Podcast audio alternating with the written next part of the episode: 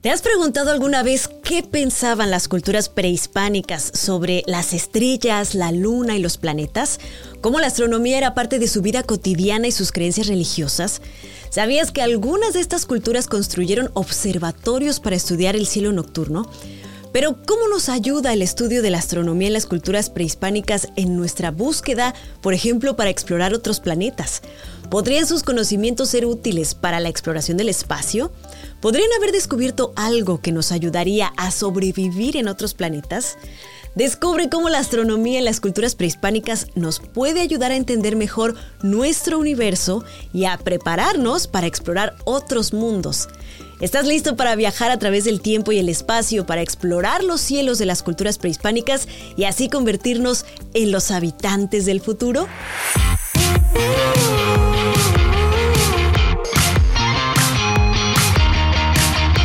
Esto es Habitantes del Futuro con Ana Cristina Olvera.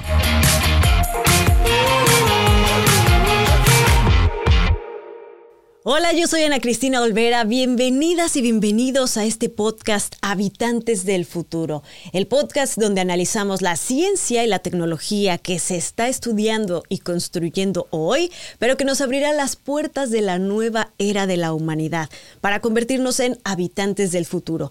Y hoy no solamente analizaremos la ciencia de hoy, sino también la de ayer que nos que nos eh, ayudó a ser lo que somos en este momento y que nos va a llevar también a un futuro prometedor si sabemos canalizarla. Y es que en la época prehispánica, en Mesoamérica, la observación del cielo jugó un papel esencial para definir los principales rasgos culturales de toda la civilización mesoamericana. La astronomía fue una herramienta indispensable para poder establecer ciertos patrones que fueron muy importantes para la organización social, temporal, económica, todo tipo de actividades tenían que ver con lo que sucedía en el cielo. Los pueblos prehispánicos trasladaron diferentes características del comportamiento de los objetos celestes, eso que podían ver en las noches sobre todo, a su ámbito ideológico y les dieron incluso una jerarquía religiosa a los astros. Por lo que entender cómo se comportaban los astros se convirtió en un culto, en una religión en toda la extensión de la palabra. Un importante resultado de esta práctica astronómica fue que desarrollaron un calendario mesoamericano, bueno, varios calendarios mesoamericanos, dependiendo con las diferentes culturas, que estuvo vigente por más de tres por más, más bien casi tres milenios y se les consideró como una de las principales herencias de los dioses a los seres humanos. Ellos creían que los dioses que habitaban el cielo, que estaban más allá de lo que podían eh, ver a simple vista, habían eh, traído este conocimiento. Y otra práctica astronómica mesoamericana fue eh, hacer sus edificaciones, sus ciudades estaban muy influenciadas por lo que sucedía en el cielo. Así hicieron los diseños urbanos orientados hacia eventos celestes que podían ver en el horizonte. Las alineaciones arquitectónicas están dirigidas, por ejemplo, hacia la salida o la puesta del sol en momentos astronómicamente importantes como los solsticios y equinoccios. Es decir, cuando eh, el día y la noche duran lo mismo por la posición en que están los planetas. Para los mesoamericanos, el Sol era el astro más importante, obviamente, porque pues era el más brillante y esencial para que las cosechas funcionaran, se dieran y por supuesto esencial para la vida. Era, digamos, la manifestación del movimiento, de la brillantez, de la vida, y por eso era uno de los dioses también más importantes. Para, los mayas, por ejemplo, representaba la manifestación más sagrada del universo y su brillantez y la regularidad entre cuando se ponía y cuando salía era un reflejo del orden cósmico, normalmente estable y continuo. Todos esos movimientos eh, le dieron una continuidad y una estabilidad a la vida en la Tierra para los pueblos mesoamericanos. Y bueno, también por eso, si había un eclipse de sol o de luna, ese orden se perturbaba según eh, las creencias de los mesoamericanos y se interpretaba a lo mejor como un mal augurio sobre el mundo o un evento muy importante que marcaría una época. El cielo significaba un aliciente para el espíritu de las personas mesoamericanas y gracias a esto su capacidad de crear ciencia se ejercitó y así entendieron mejor no solamente lo que sucedía en el cielo, sino también en la tierra. Lo que sucede en el cielo nos guía hoy también a nosotros como seres humanos modernos y nos va a llevar a la siguiente era de la humanidad. Nosotros también estamos apuntando hacia el cielo, hacia la exploración espacial, por ejemplo, para llegar hacia el futuro. Así que aprender de lo que ellos hicieron con su observación, la ciencia que lograron construir, cómo nos ha eh, dado su influencia hacia la actualidad, nos va a llevar seguramente a ser los mejores habitantes del futuro. Y para que entendamos mejor cómo es que las culturas mesoamericanas utilizaron este conocimiento de lo que veían en el cielo para poder eh, pues guiarse en diferentes ámbitos de su vida y cómo nos va nos ha marcado en el presente y nos marcará en el futuro esta influencia de las culturas mesoamericanas. Hoy nos enlazamos hasta Naucalpan, Estado de México, en México, obviamente, con el doctor Arturo Montero García. Él es arqueólogo con maestría en Historia de México, doctorado en Antropología Simbólica y postdoctorado en Antropología Ecológica. Fue distinguido por la Presidencia de la República de México con el Premio Nacional al Mérito Forestal en el año 2002. En el 2018 el Congreso reconoció públicamente sus contribuciones a la arqueología subacuática y actualmente es director del Centro de Investigación y Divulgación de la Ciencia de la Universidad del Tepeyac, pero ha colaborado con varias instituciones y por supuesto también es un gran divulgador y por supuesto gran amigo. Doctor Arturo Montero, muchas gracias por estar hoy con nosotros aquí en Habitantes del Futuro. Pues muy buenas tardes, aquí hora de Ciudad de México. Gracias por invitarme y con mucho gusto pues empezar este diálogo de lo que es la memoria ancestral de estas culturas que tanto nos identifican en todo el mundo. Doctor, ¿cómo es que el cielo fue determinante, conocer los astros fue determinante para las culturas mesoamericanas? Bueno, el área que tenemos como Mesoamérica está ahí por el trópico de Cáncer, que sería a la altura de Mazatlán, Zacatecas, San Luis Potosí en México y llega casi al sur hasta Nicaragua.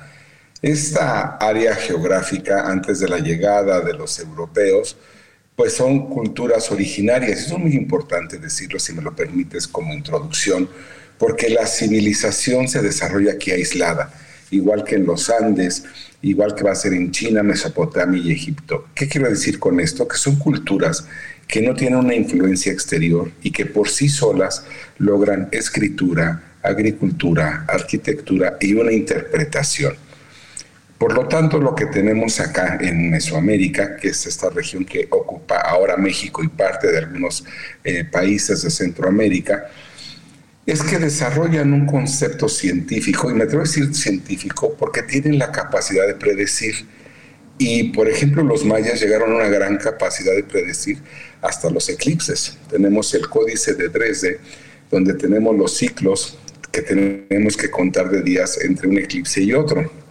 Esto nos lleva a una erudición que ya no me atrevo a decir que es un mundo mágico ni simbólico, sino es un mundo científico. Y creo que esto es lo importante, elevar las culturas del antiguo México y de la antigua Centroamérica al nivel de la ciencia.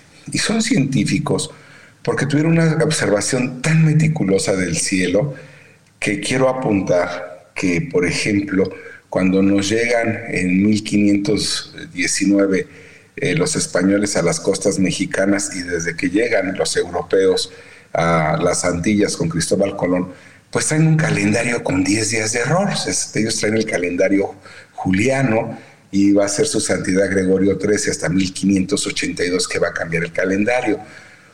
¿Por qué digo el calendario? Porque el calendario está fijado como tiempo al universo, al sol y al movimiento. Entonces, el calendario mesoamericano no queda desfasado.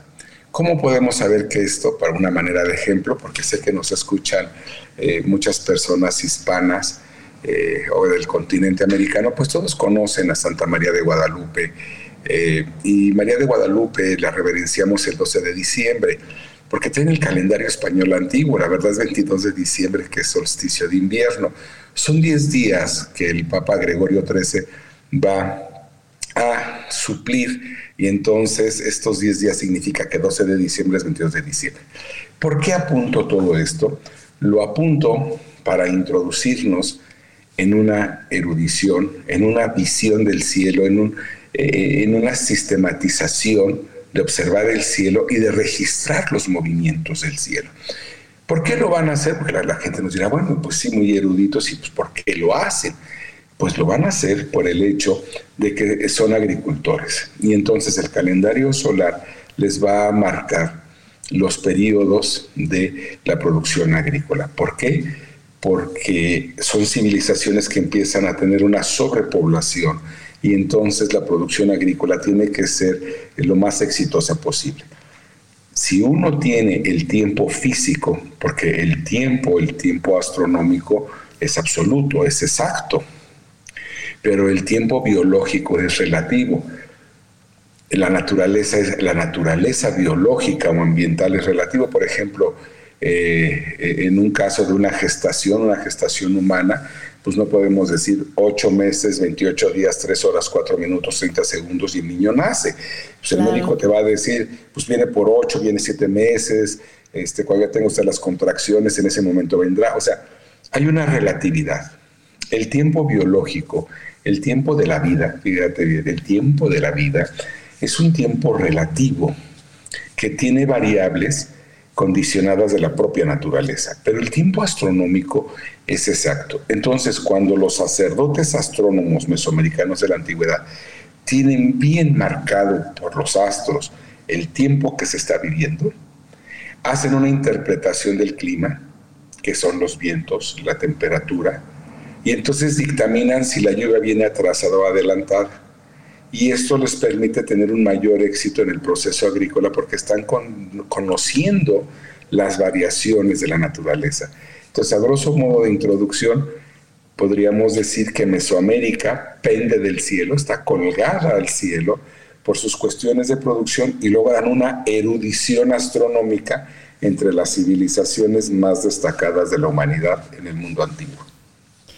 ¿Cómo es que todo este conocimiento pues ayudó a forjar esas primeras ciudades, ayudó al desarrollo, ya, ya, lo, ya lo introdujimos un poco, a poder eh, aprovechar el clima para las distintas actividades económicas, por ejemplo, pero además ha permeado hasta nuestros días y es, digamos que el conocimiento forjador también de las cosas que hacemos nosotros hoy en día.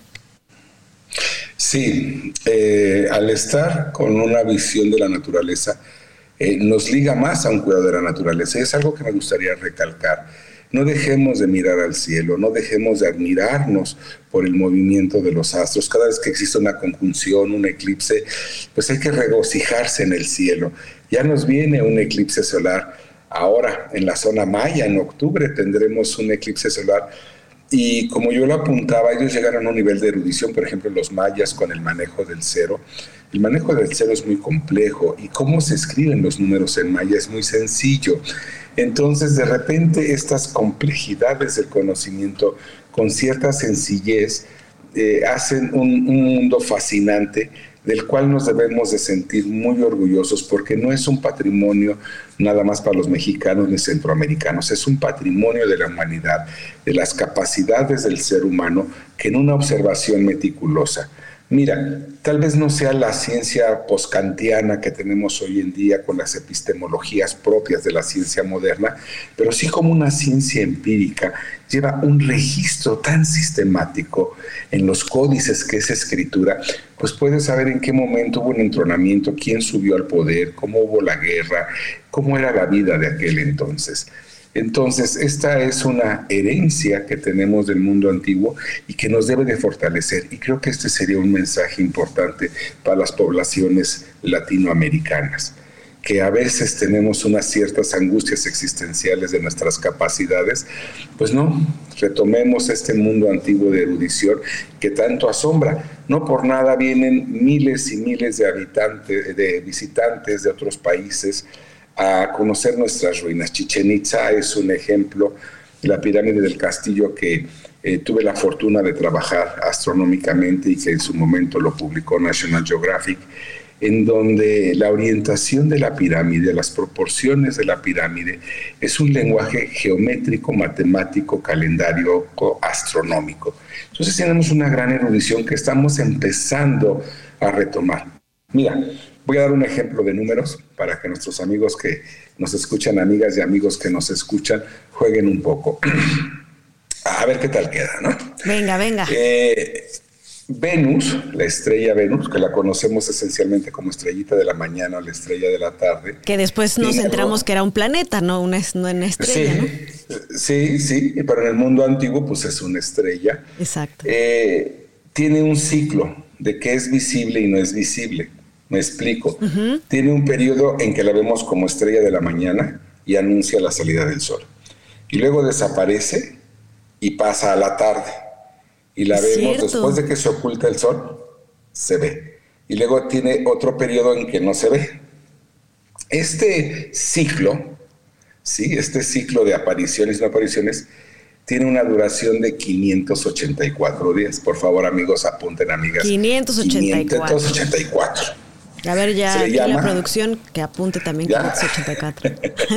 ese, ese lo conocemos como el periodo sinódico de Venus. O sea, el periodo, lo repito, en que se ve, no se ve, tarde, amanecer. 584.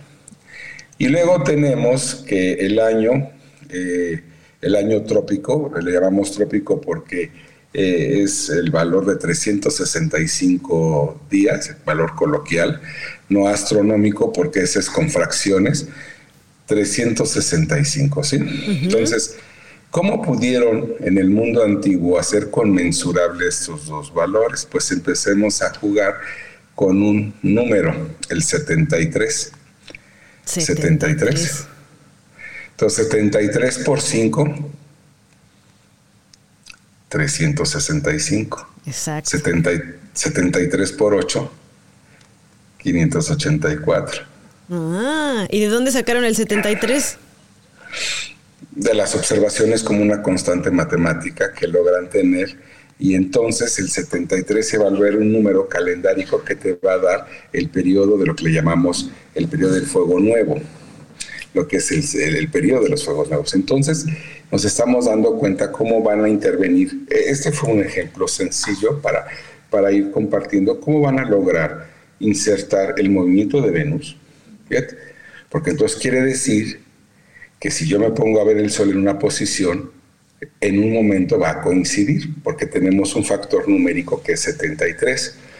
Entonces, estas observaciones son el ejemplo de esa erudición, de cómo ellos calibran el calendario, porque mientras que Occidente usa el calendario de Julio César y se va desfasando, y el Papa tiene que meterle 10 días para corregirlo, Acá eh, lo están ajustando nada más con Venus y con la Luna. O sea, hacen conmensurable todos los movimientos del cielo para interpretar. Entonces es una observación que les tomó generaciones y generaciones y que meticulosamente fueron apuntando para que la siguiente generación, mira, porque poder ver estos ciclos, ellos pudieron decir que sí se cumplían viéndolo en largos periodos de tiempo.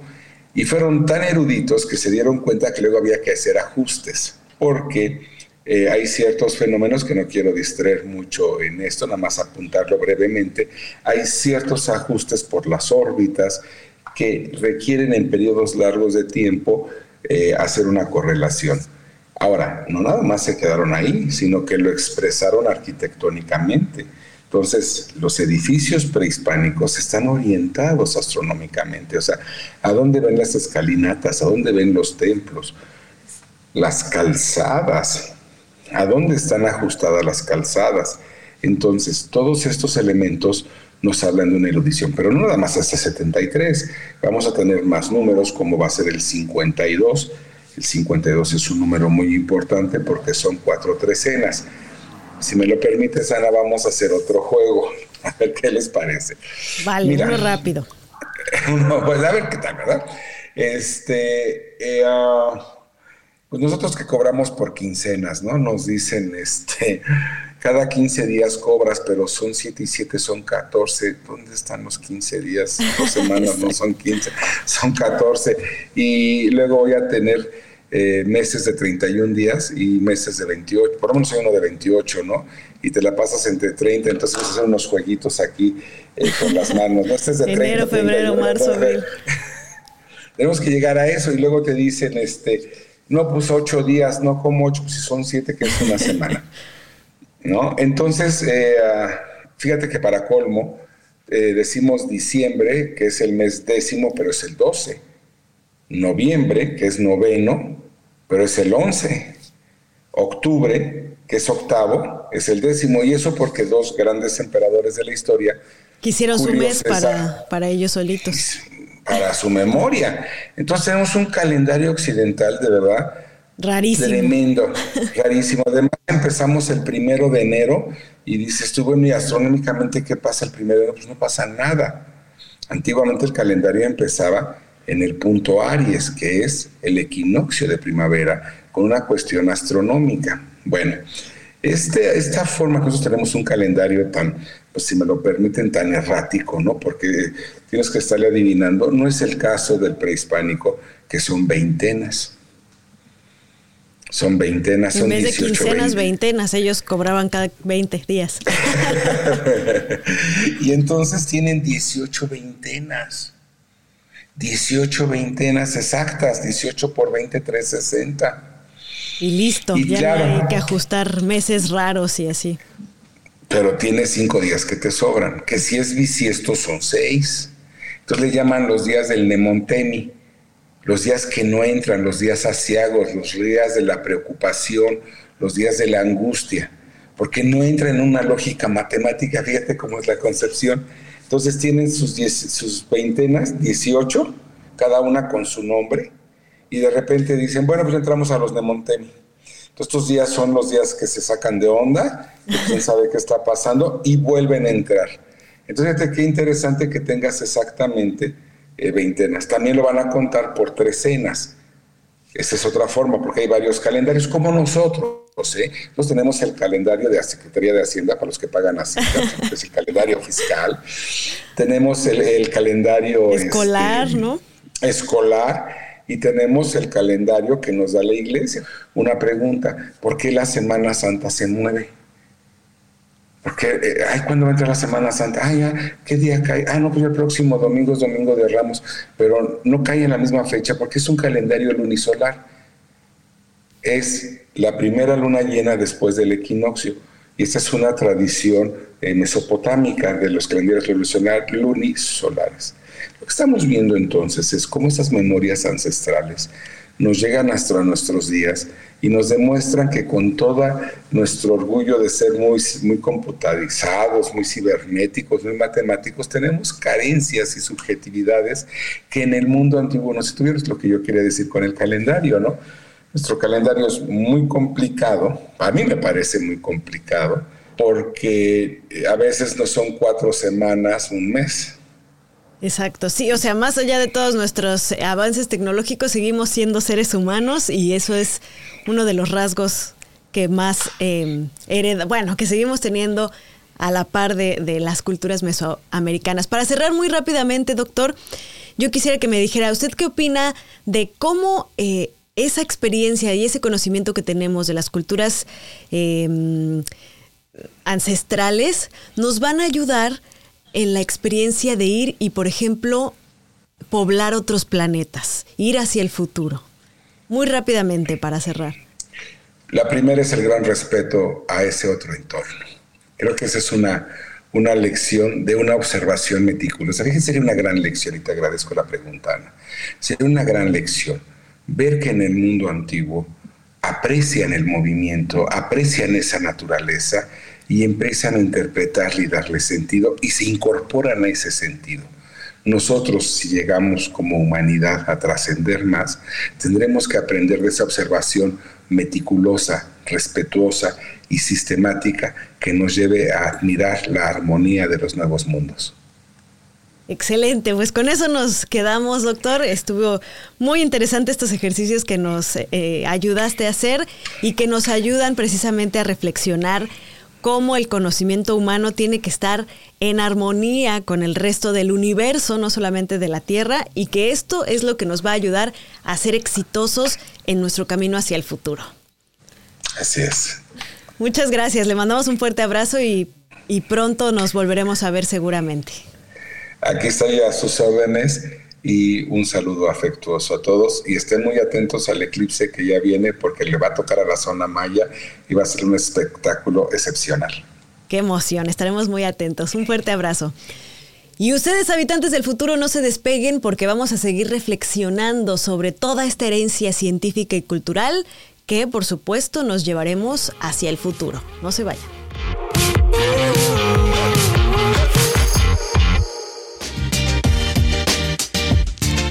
Soy Rafa Ziegler. Oye, en Uno Production estamos creando nuevo contenido para la comunidad hispana. Padrísimo. Así que te invito a que veas Pa' Variar con tu servidor, donde tenemos pláticas, conversaciones, cotorreo, lloramos, reímos. Es un podcast a todo dar. Lo puedes ver en YouTube o en tu plataforma favorita de podcast lo puedes escuchar. Así que no te lo pierdas. Pa' Variar con servidor Rafa Ziegler.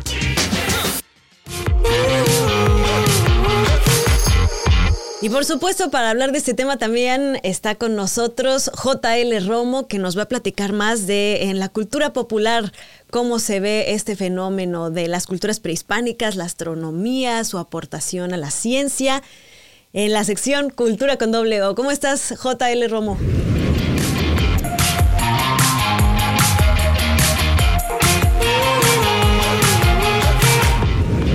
Ana Cristina Olvera, habitantes del futuro. ¿Cómo estás, Ana Cristina? Oye, me encanta, me encanta tu blusa del día de hoy.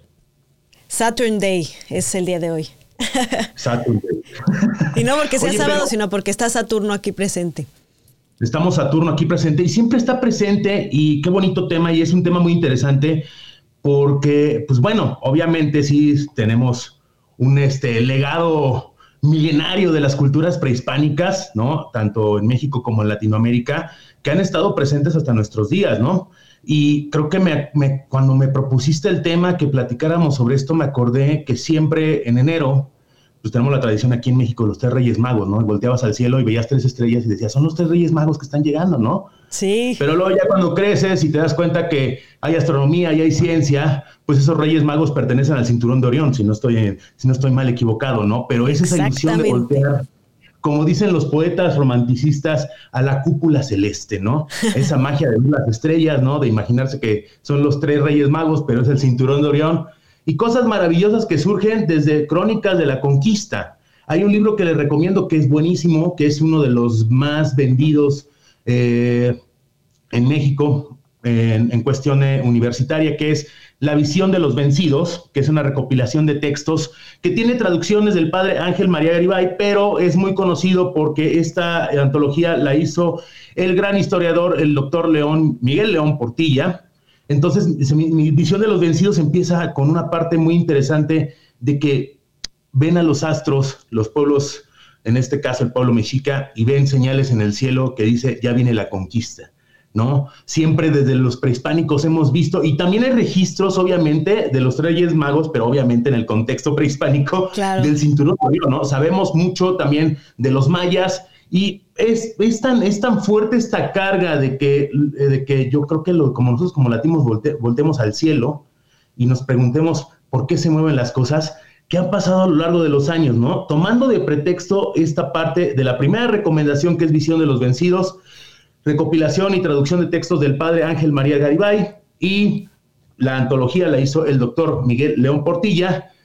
Eh, nos vamos ya más adelantito al México virreinal en el siglo XVIII, cuando se vio por algún momento una aurora boreal en el centro de la Ciudad de México, en aquel entonces en la Nueva España, en la época del virrey Rivajijero, que espero pronunciarlo bien, pero dando un poco trabado la lengua. Y esto provoca que en el, en el, digamos, como una especie como de neurosis colectiva de que se va a acabar el mundo. ¿no? Porque ese siempre es un mensaje constante, ¿no? Que viene en la cultura y desde las culturas prehispánicas estamos esperando el fin del mundo. Estamos esperando el fin del mundo, vemos algo en el cielo ya nos extraña, ¿no? Pero que lo que pasó recientemente, yo me acuerdo hace algunos años con este efecto del aro, del aro solar, ¿no? Me acuerdo que fue como por 2014, 2015 que veíamos un círculo o un arcoíris alrededor del sol y decíamos qué está pasando, ¿no? O sea, independientemente el ser humano, independientemente de su, de su contexto o, o, la tecnología y toda la ciencia que tengamos, siempre como ciudadanos de a pie nos causa curiosidad y nos causa un poquito de temor lo que pasa allá arriba. Y eso es lo que pasa regresando a esta cuestión de la aurora boreal que la registra un autor mexicano según la recomendación de un libro, El pecado del siglo, es una novela del siglo XIX de José Tomás de Cuellar, donde toca esta especial, este característico episodio de la vida del México colonial, que es la aurora boreal sobre la Nueva España, y obviamente pues no teníamos la cantidad de luz como ahora no, no había electricidad, entonces la gente se espantaba, se está iluminando el cielo y ya nos va a caer ¿no? El chahuizle. una, palabra muy mexicana también para los que no son mexicanos. A, los mexicanos nos cae el chahuizle cuando algo malo va a pasar. Sí, o, es como, digamos, como fue una red flag colonial. Exacto. Y otra de las cosas, Ana, que creo que parece muy interesante es, por ejemplo, ya pasamos el siglo XVII, bueno, escrito, bueno, el siglo XVIII, ¿no? En esta novela que se escribió en el siglo XIX, ¿no? Como esta crítica del cambio entre el virreinato y todo el relajo que pasó en nuestra historia mexicana. Pero vamos a la época previa de la Revolución Mexicana, en el Porfiriato, que en 1910, coincidiendo con el centenario de la independencia de México que se celebró aquí en México y bla, bla, bla, y todo este rollo antes de la Revolución, pasó un extraño para aquel entonces, pero ahora muy querido compañero cuerpo celeste llamado el cometa Halley. Mm, claro que se sí. en 1910 y fue tan interesante que obviamente, ¿no? Nosotros como pueblo curioso y que nos gusta armar chismecito y nos gusta la historia y nos gusta hacer un drama porque somos muy pasionales, tú lo sabes, Ana, pensaban que también era el fin del mundo, pero no, fue el cometa Halley. Fue de las primeras apariciones que tuvo el cometa Halley, los registros ya con base científica de este cometa, que yo creo que es como el gran amigo, yo crecí siempre esperando, el cometa Halley, pero, me va a tocar, voy a estar viejito, creo que vamos a estar más viejitos, Ana, porque va a estar hasta el, hasta el 2060, creo que va a pasar nuevamente este cuerpo por nuestros rumbos. Entonces, cosas maravillosas y pues bueno, y ya por último. Ahora sí nos vas a dejar mucha tarea, John. No, pues es que el chiste es que el chiste es que se claven y que, ¿no? O sea, que se metan a la computadora. El chiste es que, miren, el, chiste de esta sección es recomendar, sí, libros, películas, pero que también se metan eh, pues, en este gran mundo que es el Internet e investiguen y también pues vean estas, todas esas anécdotas. Y pueden encontrar en YouTube la última anécdota, 10 de julio del 91, el último, bueno, gran eclipse solar que vivimos aquí en la Ciudad de México y también en partes de, de Centroamérica.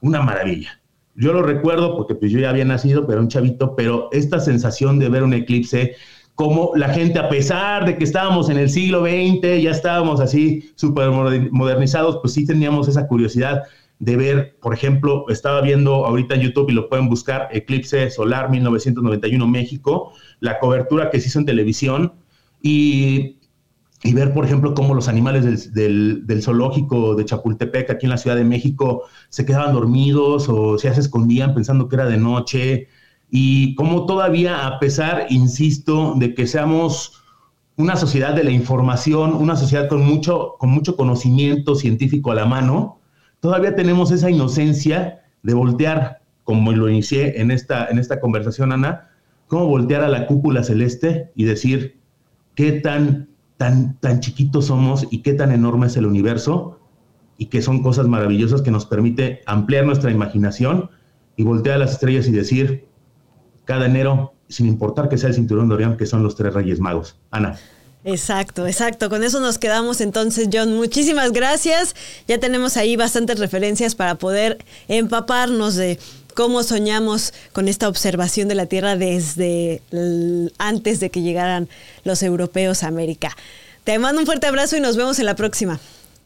Mi queridísima Ana, un gustazo como siempre platicar contigo y un abrazo a todas y a todos los habitantes del futuro. Me siguen en mis redes sociales, arroba soy JL Romo. Muchas gracias, Ana. Gracias.